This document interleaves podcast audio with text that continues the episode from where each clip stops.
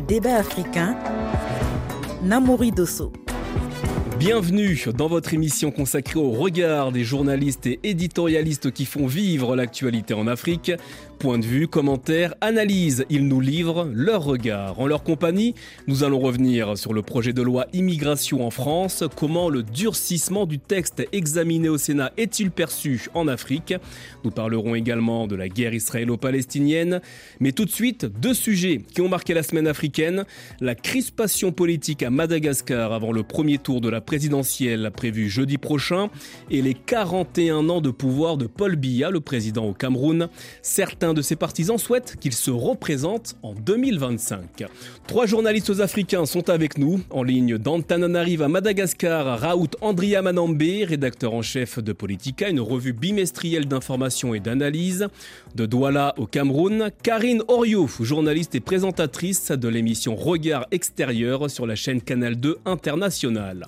Enfin à Abidjan, en Côte d'Ivoire, Fatim Djedji, journaliste et présentatrice de l'émission Ailleurs dans le monde sur la chaîne RTI1. Bonjour à tous les trois et merci d'être avec nous. Bonjour. Bonjour. Les interrogations se multiplient à quatre jours du premier tour de la présidentielle à Madagascar. Aura-t-il lieu? La question se pose compte tenu du climat politique sur place.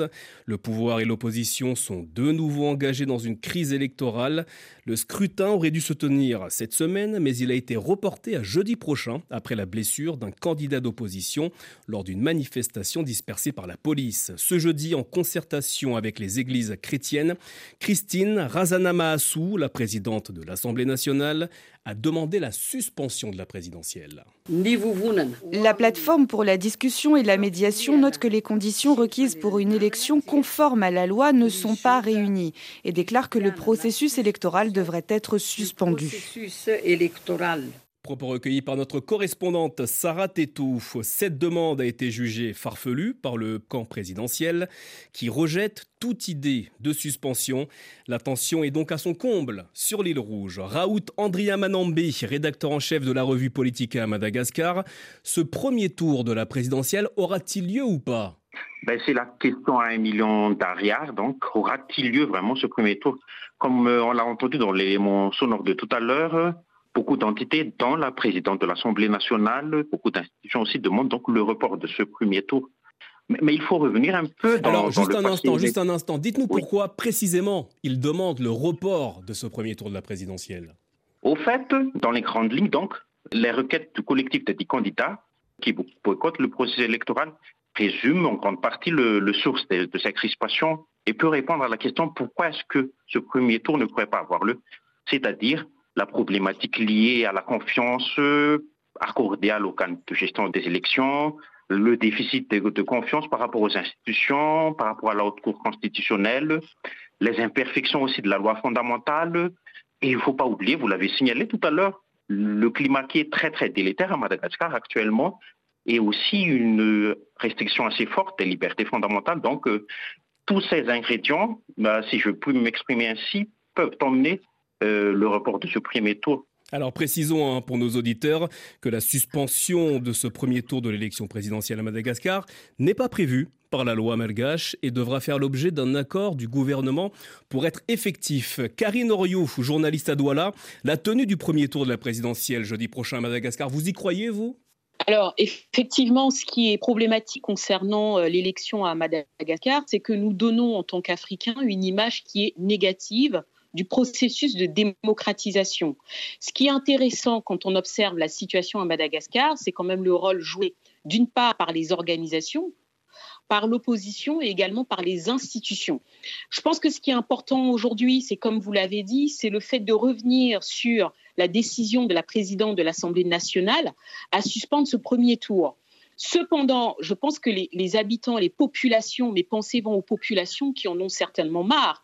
Parce que quand on voit que d'un côté, il n'y a qu'un seul camp, le camp présidentiel, qui peut mener une campagne digne de ce nom, on a l'impression d'assister à une série alors, alors, alors, diffusée quand vous dites, sur... euh, Quand vous dites qu'il y a uniquement le camp présidentiel qui peut mener une campagne de, digne de ce nom, vous faites référence à quoi précisément? Bah, si vous voulez, quand on regarde notamment la campagne du président de la République sur Facebook, parce qu'on peut suivre sur Facebook, c'est quand même d'immenses moyens.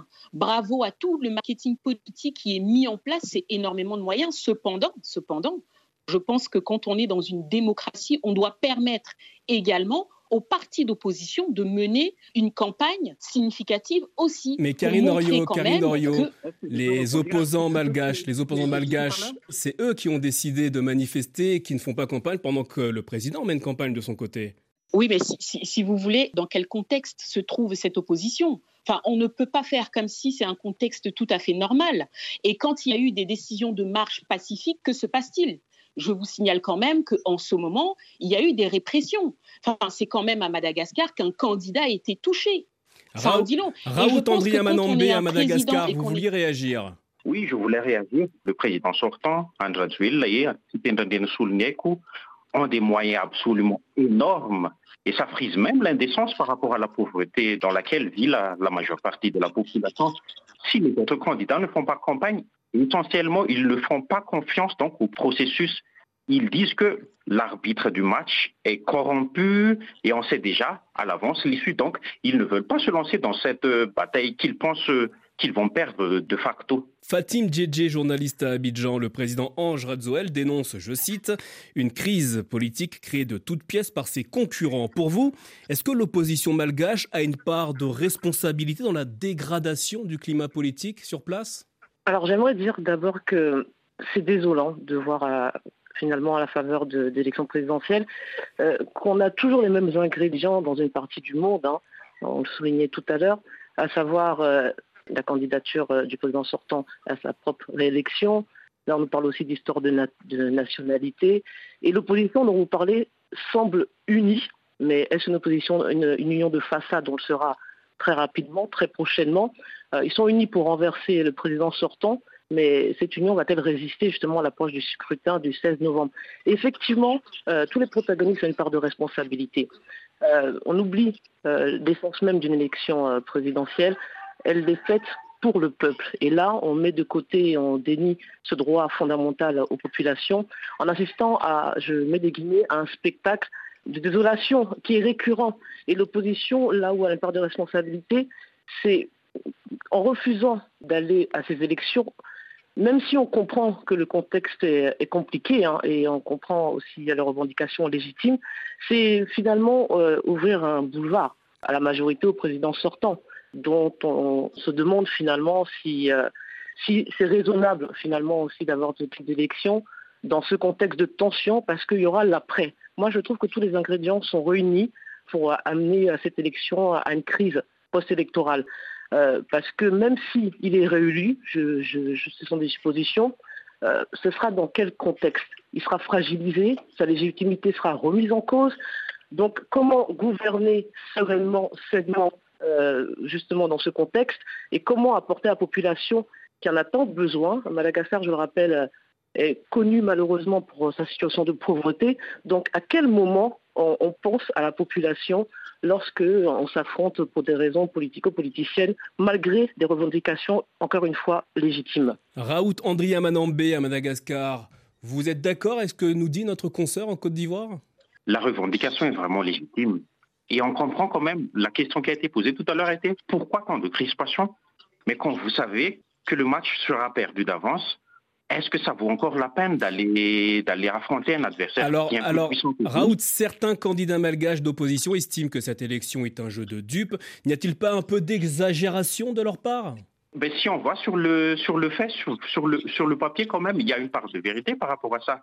Comme j'ai dit tout à l'heure, les moyens descendent entre les mains de certains candidats, mais également les institutions qui ont été quasiment verrouillées par l'administration précédente. Hein.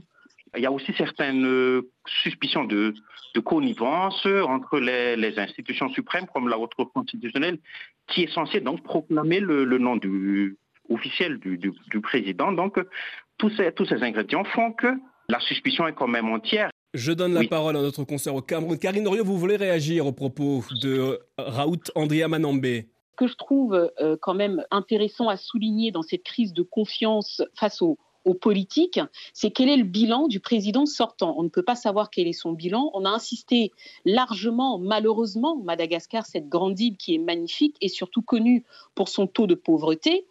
Mais on est en droit d'exiger à ce président qui se représente, hein, on a parlé d'un coup d'État euh, constitutionnel de la part des, en tout cas les, les opposants ont dénoncé un coup d'État constitutionnel. Ce qui est intéressant, on a souligné sa double nationalité, on a souligné le manque de transparence, la connivence, etc. Mais aujourd'hui, quel est le bilan de ce président? Alors, Quel Karine est Norio, concrètement son bilan? Karine Doria, vous soulevez un point important. hein. La campagne présidentielle à Madagascar a débuté le 10 octobre dernier en dehors de la bataille politique que se livrent le pouvoir et l'opposition. Il a été très peu question des projets et des programmes des candidats, encore moins du bilan du président sortant. Selon les indicateurs économiques et sociaux que j'ai pu consulter, le taux de pauvreté a augmenté. Il est à 81% selon la Banque mondiale en 2022. Le taux d'inflation est au-dessus de 10%, sans parler des nombreuses coupures d'eau et d'électricité. Fatim Djedje, comment est-ce que vous percevez, vous, le bilan du président sortant à Madagascar? Alors, il semble mitigé. C'est vrai qu'on a vu euh, jaillir un président jeune. On se souvient, en tout cas à l'étranger, comme nous ne vivons pas à Madagascar, de ses prises de parole, notamment pendant la crise sanitaire. On se souvient de quelques scandales de ses équipes, euh, de dossiers euh, liés à des euh, scandales financiers, et ce taux de pauvreté qui ne fait que s'accroître. Comment parler de bilan dans cette ambiance euh, de tension? On a le non-respect de texte, à ce que disent les opposants.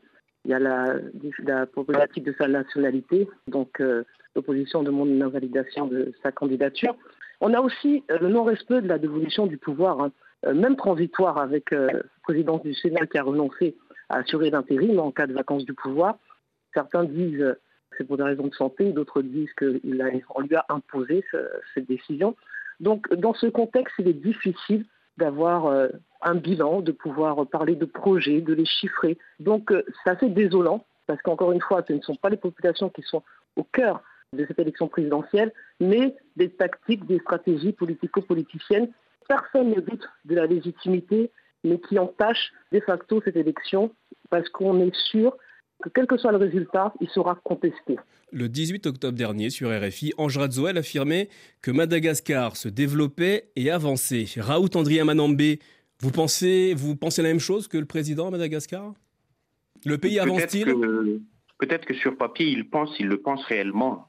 Mais, mais sur le fait, sur le terrain, euh, l'inflation est quasiment galopante, la, la pauvreté est vraiment profonde. Et, et- et quand je dis vraiment pauvreté, c'est vraiment une pauvreté profonde. C'est, la petite famille qui n'arrive plus à acheter le- son, son panier ménager, qui n'a plus- n'arrive plus à acheter son, son pa- capoca de riz. Et surtout, il y a un, décrochage scolaire assez assez important. La qualité des infrastructures, comme les infrastructures routières, sont dégradées. Donc, vraiment, le- la, qualité, le niveau de vie a réellement donc régressé. Ça, c'est un fait. Karine Dorio au Cameroun, selon vous, cette campagne présidentielle a-t-elle été à la hauteur des attentes de la population malgache? Alors évidemment que non, au regard des reportages qu'on entend, la- la population est complètement en plein désarroi face à ce qui se passe, face à ce spectacle livré par les politiques. Et puis enfin, je souhaite aussi souligner le fait qu'on ne peut pas faire comme ça, si vous voulez, une analyse de la situation politique de la Grande Île sans parler aussi de la notion de l'ethnie. Parce que dans cette crise politique qu'il y a, il faut aussi voir si le pouvoir n'est pas ethnocentré et euh, quelles sont les solutions qui sont proposées finalement par, d'une part, les, les organisations de la société civile, les partis de l'opposition, et puis enfin, les partis au pouvoir. Quelle répartition? C'est autant de questions et je rejoins le désarroi de ces populations qui se disent, mais finalement, nous, qu'est-ce qu'on fait pour nous? Qu'est-ce qu'on fait? Il va y encore avoir des promesses, des années vont passer, mais la situation ne s'améliore pas. Alors que cette île a tout pour s'en sortir? À côté de l'île Maurice ou encore des Seychelles, Madagascar pourrait briller de mille feux, même si elle n'a pas les mêmes ressources, mais elle peut complètement exploiter ce qu'elle a. Alors, je vais peut-être euh, heurter ou choquer certains de nos auditeurs, mais est-ce que la situation actuelle à Madagascar n'est pas due à des dysfonctionnements plus profond au sein de l'État. J'aimerais vous citer les propos du professeur d'histoire Solof Randrianja. Ces derniers jours dans la presse, il a déclaré, je cite, Madagascar est schizophrène, la culture politique locale n'a pas réussi à intégrer les éléments de gouvernance importés avec la colonisation, puis au travers des constitutions adoptées depuis l'indépendance. Raoult Andria Manambe, vous partagez ce point de vue? Madagascar a connu un virage libéral et électoraliste au, au sortir des années 90. Bon, on avait présenté les élections comme une solution miracle à tous les maux, une solution aussi pour cet ingrédient qui était la, la démocratisation. Et ben c'est normal après qu'on se trouve avec ce concept qui a été entre guillemets importé, mais qui n'a pas été suffisamment internalisé. Je pense que Madagascar partage cette problématique avec de nombreux pays africains.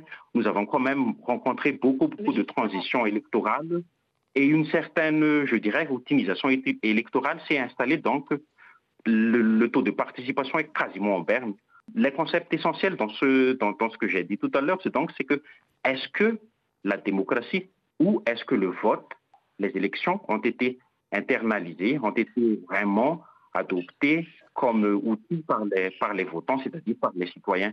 Et je pense que cette réflexion, c'est valable pour toute l'Afrique, pour la plupart des pays africains. La présidentielle à Madagascar, c'est à suivre tous les jours hein, sur RFI grâce au travail de la rédaction et de nos correspondantes sur place. Autre sujet qui nous a interpellé cette semaine dans le débat africain, un anniversaire. Il avait lieu au Cameroun, au sommet de l'État.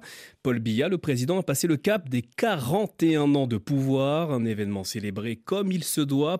En revanche, l'heure n'est pas à la fête au sein de l'opposition, notamment chez les membres du SDF. Les 41 ans de Paul Biya au Cameroun, c'est une journée de deuil pour nous, les militants du SDF. Donc c'est une journée que nous ne commémorons pas. Nous pensons que 2025 signera définitivement la fin du règne de Paul Biya, que nous allons accompagner, comme il a dit lui-même, au village, se reposer. Alexis Kamewi, le président Europe du Social Democratic Front au Cameroun. Karine Orio, vous êtes journaliste sur la chaîne Canal 2 International à Douala au Cameroun.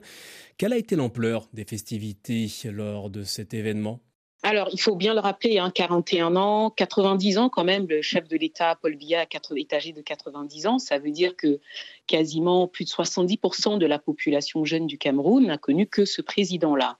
Euh, moi, je suis à Douala, Douala qui a toujours été le fief de l'opposition, même si au petit matin, on voyait effectivement les militants euh, être très affairés, installer des sièges les populations locales n'avaient qu'une préoccupation, c'est comment est-ce qu'elles vont continuer leur train-train quotidien et euh, continuer à bah, aller euh, travailler, aller essayer de gagner quelque chose.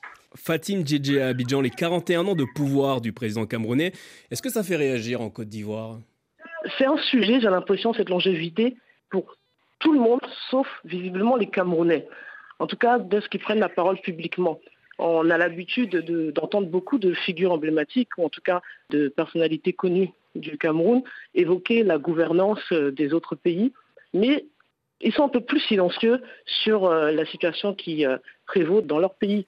Certaines personnes estiment qu'au Cameroun et plus largement en Afrique, la longévité au pouvoir ne s'explique que par des subterfuges, des astuces politiques. Raoult Andria Manonbe à Madagascar, vous partagez, vous, ce point de vue? Des subterfuges, des astuces politiques, mais il y a aussi la problématique du, de la limitation de mandat. Hein.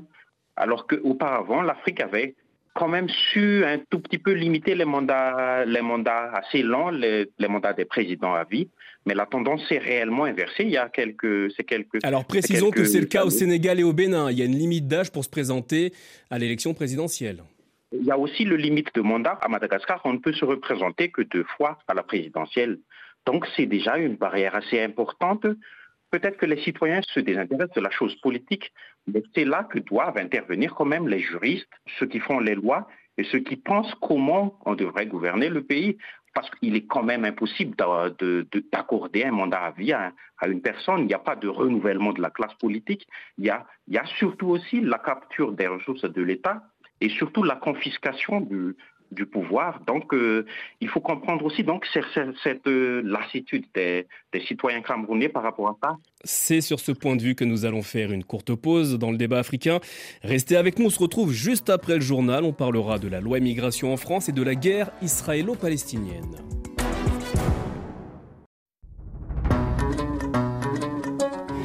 Le débat africain, Namori Dosso. Bienvenue si vous nous rejoignez dans le débat africain sur RFI. Merci d'être avec nous dans cette émission consacrée au regard des journalistes et éditorialistes africains sur les temps forts de l'actualité cette semaine. Avec nous, trois confrères issus du continent. En ligne d'Antananarive à Madagascar, Raoult Andria Manambe, rédacteur en chef de Politica, une revue bimestrielle d'information et d'analyse. De Douala au Cameroun, Karine Orio, journaliste et présentatrice de l'émission regard extérieur sur la chaîne Canal 2 International. Et à Abidjan, en Côte d'Ivoire, Fatim Djedje, journaliste et présentatrice de l'émission Ailleurs dans le monde sur la chaîne RTI. En France, le projet de loi immigration était en discussion cette semaine au Sénat. Le moins que l'on puisse dire, c'est que les sénateurs ont importé un sérieux tour de vis au texte. Suppression de l'aide médicale d'État, mesures de restriction au sujet des régularisations pour les travailleurs sans papier dans les métiers en tension, sans oublier les expulsions des étrangers délinquants. L'opposition française exprime ses inquiétudes. Je suis inquiet parce que je, sens une forme de double langage du gouvernement. Moi, je souhaite qu'effectivement la barre soit redressée euh, lors du débat à l'Assemblée nationale, une forme de sursaut du côté de la majorité présidentielle qui ne peut pas avaliser des mesures pareilles. Le gouvernement cède absolument tout aux républicains. Quoi qu'il en coûte, euh, de la santé des Français, en revenant sur l'aide médicale d'État, on est dans le cynisme absolu sur le dos des étrangers le député communiste Yann Brossa suivi de son collègue écologiste Yannick Jadot au micro RFI de Aurélien Devernois. Fatim Djedje, le gouvernement français fait-il preuve de cynisme sur le dos des étrangers? Alors, cette question, moi, me, fait penser qu'il y a quand même euh, une certaine hypocrisie.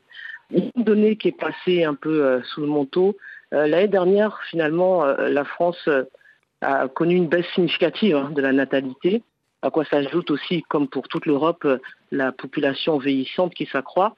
Euh, et on se demande finalement qui va supporter et financer euh, le système de protection sociale et la croissance économique de ces pays.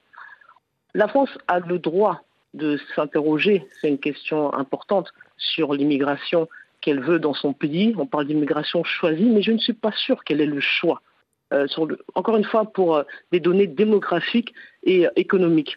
Maintenant, avec ce type de débat, je ne sais pas comment la France va vouloir attirer, se rendre attractif pour ces euh, immigrés qui sont qualifiés et qu'elle demande. Il y a plein de pays qui revendiquent et réclament l'immigration, notamment le Canada. Mais comment voulez-vous qu'un médecin afghan ou que sais-je, turc, euh, décide d'aller s'installer en France avec euh, tout le dispositif qui sera mis en place de manière agréable, avec un sujet de tension où l'immigré est régulièrement le bouc émissaire? Malgré la nécessité pour le pays euh, bah, de, les intégrer.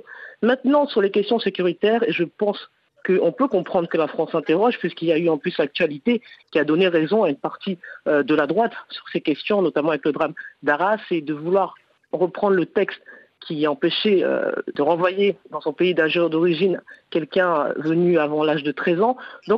Il y a des questions à se poser, mais je pense que l'ambiance générale dessert la cause française. Les sénateurs français ont adopté ce mardi la suppression de l'aide médicale d'État. Il s'agit d'un dispositif qui permet aux étrangers en situation irrégulière d'être pris en charge à 100% par l'État français pour leurs frais médicaux et hospitaliers. Raoult Andria Manambé, vous êtes choqué, vous, par cette mesure? Il y a un cynisme en France, mais surtout une certaine déshumanité. Hein. La France, le pays des droits de l'homme, je, veux dire que la France a le droit, bien sûr, de durcir, de tirer les vis, mais quand même, il faut le faire avec moins de cynisme et moins de déshumanité parce que, comme ma collègue a dit tout à l'heure, l'immigration aussi, c'est une question d'opportunité économique aussi. Hein. Et ça, dans un sens comme dans l'autre, ça peut apporter un plus-value et une dynamique au sein de la société française, de l'économie française. Je rappelle quand même la volonté des sénateurs français est de transformer l'aide médicale d'État en aide médicale d'urgence pour en réduire le périmètre et la limiter à une prise en charge minimale des soins. Karine Orio-Adouala, vous comprenez la démarche de ces élus français, vous? Alors moi, ce que je tiens quand même à, souligner, c'est comme euh, l'ont dit hein, mes collègues euh, avant moi, c'est qu'il y a beaucoup de cynisme, d'hypocrisie, parce que la France aujourd'hui, en tout cas à travers ce projet de loi d'immigration, est en train d'instrumentaliser une fois de plus l'immigration. Et donc de donner, si vous voulez, raison à cette extrême droite qui euh, continue toujours d'agiter le drapeau du trou de la sécurité sociale parce qu'on soigne les étrangers. Karine, juste pour, nos auditeurs, hein, selon les autorités françaises, l'aide médicale d'État représente plus d'un milliard d'euros. Est-ce qu'il n'est pas légitime pour les autorités françaises de se questionner sur cette question et ses dépenses? Oui, mais qu'on présente, dans ce cas, qu'on présente tous les budgets concernant euh, la sécurité sociale, concernant la gestion des hôpitaux. Ce que je veux dire, c'est qu'aujourd'hui, on sait très bien que l'État est endetté. Ça, c'est une réalité. Mais moi, ce que je trouve complètement cynique, c'est d'instrumentaliser cette aide médicale d'État qui avait déjà été pointée par justement le parti d'extrême droite de Marine Le Pen en disant que c'était ça qui causait le plus gros trou. Mais qui sont les étrangers qui bénéficient? Est-ce qu'il n'y a que les Africains? Point d'interrogation. Encore une fois, les Ukrainiens vont avoir besoin aussi de cette aide-là. Parce qu'aujourd'hui, on ne parle que, euh, on, on, pointe surtout l'immigration quand il s'agit de montrer les pays africains, mais ce qui est quand même dommage. La situation avec l'Ukraine, ça concerne qui? Ça concerne d'abord la France ça concerne la France. On a demandé d'accepter effectivement tous les Ukrainiens qui peuvent venir solliciter cette aide-là, mais ils ne sont pas mentionnés. Et c'est ça que je trouve complètement malhonnête dans cette démarche, dans ce projet de loi d'immigration. Et puis encore une fois, je pense que le parti au pouvoir, Emmanuel Macron, à travers Gérard Darmanin, est en train de mener une campagne pour réussir, pour moi politiquement, à tuer l'extrême droite en marchant sur ses plates-bandes, simplement. Vous aussi, Fatim Djedja, Abidjan, vous pensez que le gouvernement et les autorités euh, font une opération de séduction à l'endroit de la droite française? Alors le gouvernement est empêtré, on va dire, dans une situation politique complexe. On a vu quand même, il y a eu plusieurs sujets euh, délicats qui ont été portés euh, dans, au Parlement, l'Assemblée nationale et au Sénat. Et on a vu les manifestations qui ne désemplissent pas euh, depuis plusieurs mois, voire quelques années. Et finalement, il y a la problématique vraiment politico-politicienne hein, pour la majorité présidentielle. Ils doivent tenter de décrocher un accord, mine de rien, avec, euh, si possible, la droite, euh, qui paraît plus plausible qu'avec euh, la gauche. Et sinon, ils seront encore obligés de dégainer ce fameux 49-3 qui est devenu une arme redoutable au sein de l'Assemblée nationale française. C'est vrai que c'est légal, mais ça interpelle, ça interroge beaucoup de, commentateurs politiques et l'opposition aussi. Donc c'est aussi le risque, s'il n'y a pas une adoption par vote, de s'exposer à une motion de censure. Donc, effectivement, il y a une notion très politique. Et je rappelle que ce sujet avait été d'abord porté en début d'année, hein. euh, mais au vu de la situation encore sociale très tendue, il a été reporté. Donc, il faut soulever ces questions. Je peux comprendre qu'elles interpellent, elles interrogent et euh, concernent les Français, mais encore une fois, pas sous le dos des immigrés. Parce que j'ai mal rappelé, j'ai eu l'occasion d'être fréquemment en France, les immigrés dont on parle sont souvent des personnes qui sont venues pour des raisons économiques, pour un mieux vivre, en tout cas une espérance. Et ce sont des gens qui cumulent beaucoup d'emplois, en plus souvent pas qualifiés, hein. ils font la plonge dans les restaurants, ils aident, euh, sont des accompagnateurs ou des aides-soignants dans des EHPAD ou autres. Euh, ils cumulent ces emplois, ils sont assez discrets, euh, je le dirais, c'est-à-dire qu'ils ont peur même de leur ombre. et ce ne sont pas des gens qui sont associés systématiquement à la délinquance. C'est faux. Et je pense qu'il y a une confusion qui est faite, peut-être volontairement, euh, c'est-à-dire que cette délinquance dont on parle, bon, parfois on stigmatise aussi une jeunesse euh, avec une origine immigrée, ce sont des Français, ceux dont on parle, ce sont des Français. Et ce ne sont pas des immigrés.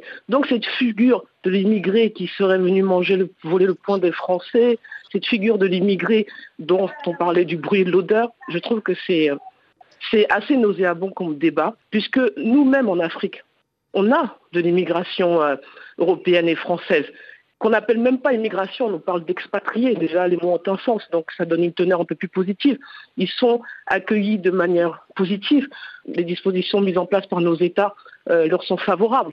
Donc j'aimerais aussi que ce débat euh, soit porté par les Français, à savoir que nous sommes dans un village planétaire et qu'il est inenvisageable de penser qu'on va pouvoir construire des murs à vitam aeternam et séparer les peuples. Ce n'est pas possible. Karine Norio à Douala, vous souhaitiez réagir aux propos de Fatim Djedje oui, absolument. Dans ce projet de loi d'immigration, comme on l'a dit, hein, les mots sont choquants, immigration choisie, c'est le silence des chefs d'État africains, parce que c'est quand même une jeunesse, c'est la fuite des cerveaux.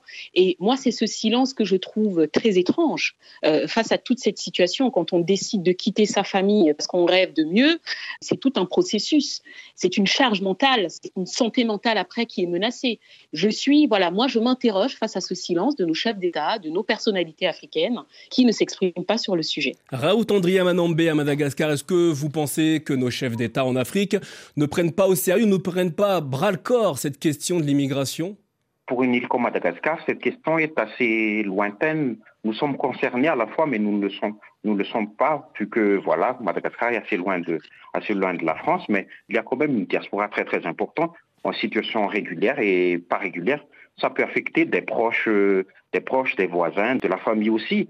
Mais il est, moment, il est, il est le temps aussi peut-être d'avoir un peu d'ambition, d'avoir un peu de, fierté, de taper des points sur la table pour les présidents africains, comme pour les entreprises, les Occidentaux peuvent s'installer librement au sein du pays. Il n'y a pas tellement de débat, de crispation sur, sur notre territoire. Pourquoi est-ce que le débat se déplace fréquemment sur ce chemin de l'extrême quand il s'agit de la France. Donc, il faut taper des, points sur la table et, aussi, aussi agir. Mais je, vous rejoins sur, sur, le fait que l'Union africaine doit aussi parler parce que ça foule quand même les, de nombreux droits sont foulés à travers ce projet de loi. Hein.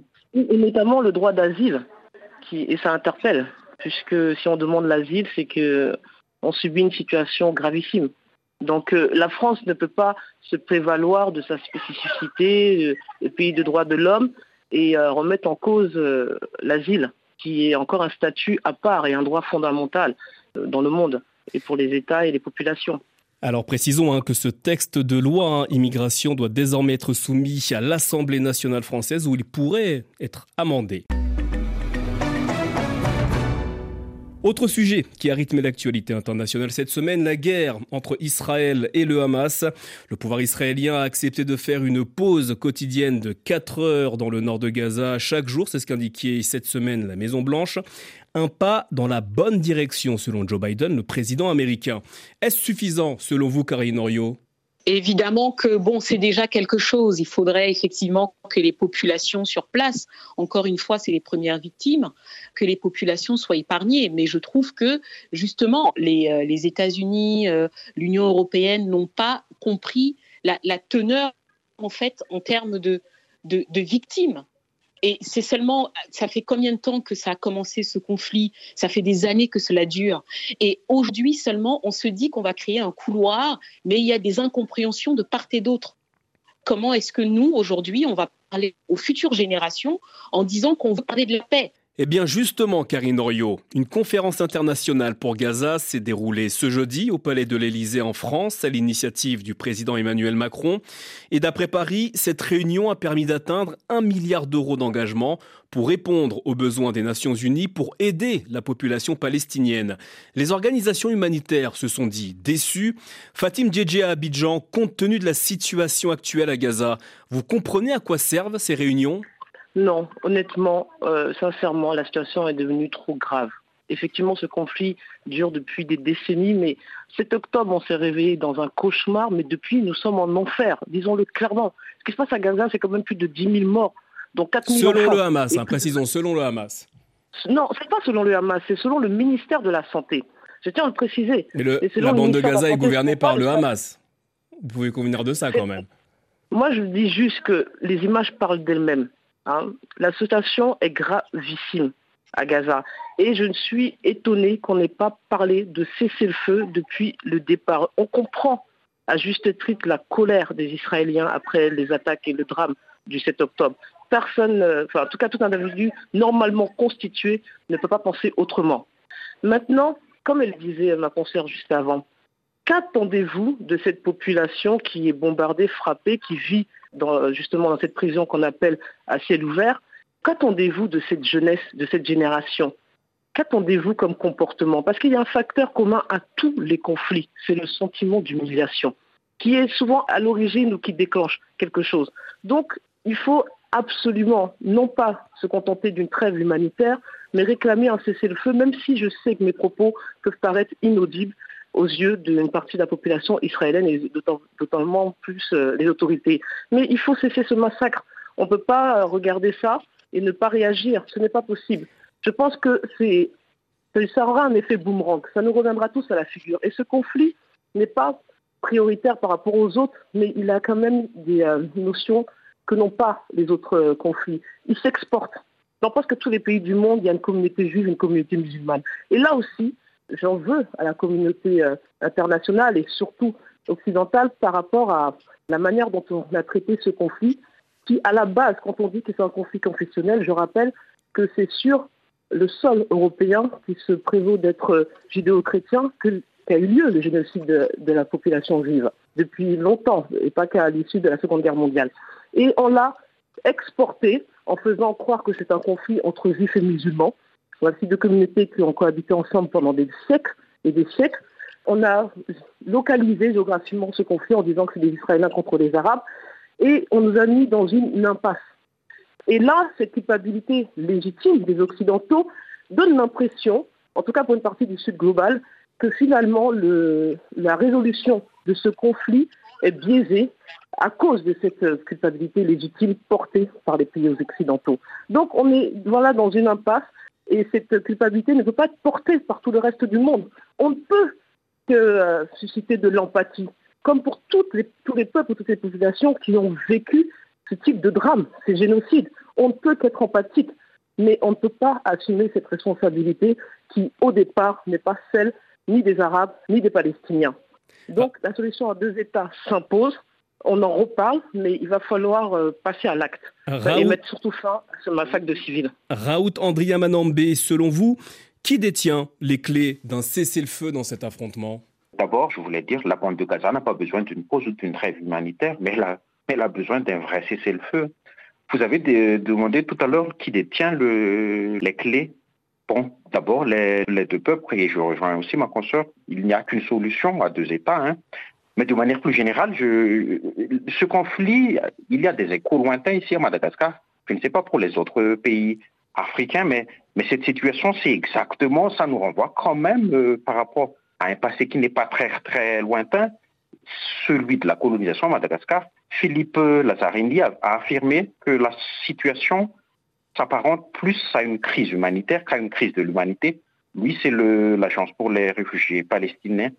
Donc la, solution, bien sûr, on a besoin de réunions, mais on a besoin aussi d'appliquer donc les, les, résolutions de ces réunions. Mais ça fait quand même combien de décennies que des réunions ont eu lieu? Mais je pense que la décision, et surtout, j'en suis sûr, que la volonté politique n'y est pas, et la volonté politique réellement coercitive, peut-être de la part de l'Occident ou de, de l'ONU, si il en a le pouvoir, d'imposer une solution, une solution sur le long terme. Mais, mais ne l'oubliez jamais, ça nous rappelle quand même le passé, le traumatisme douloureux que nous avons vécu par rapport à la colonisation. C'est exactement la, même situation que les Gazaouis ou que les Palestiniens vivent actuellement, avec vraiment des crimes, avec des violences, avec des pressions psychologiques, avec tout ce qu'on veut, et tous les corollaires que ça impact sur les, sur les adolescents et sur les enfants. Eh bien, c'est avec ces mots que nous allons clore ce débat africain. Merci infiniment à tous les trois d'avoir apporté vos regards et vos analyses sur l'actualité de la semaine.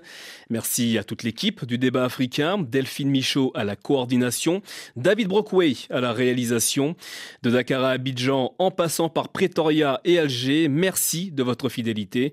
Rendez-vous la semaine prochaine pour de nouveaux points de vue africains sur les temps forts dans un monde en perpétuel mouvement.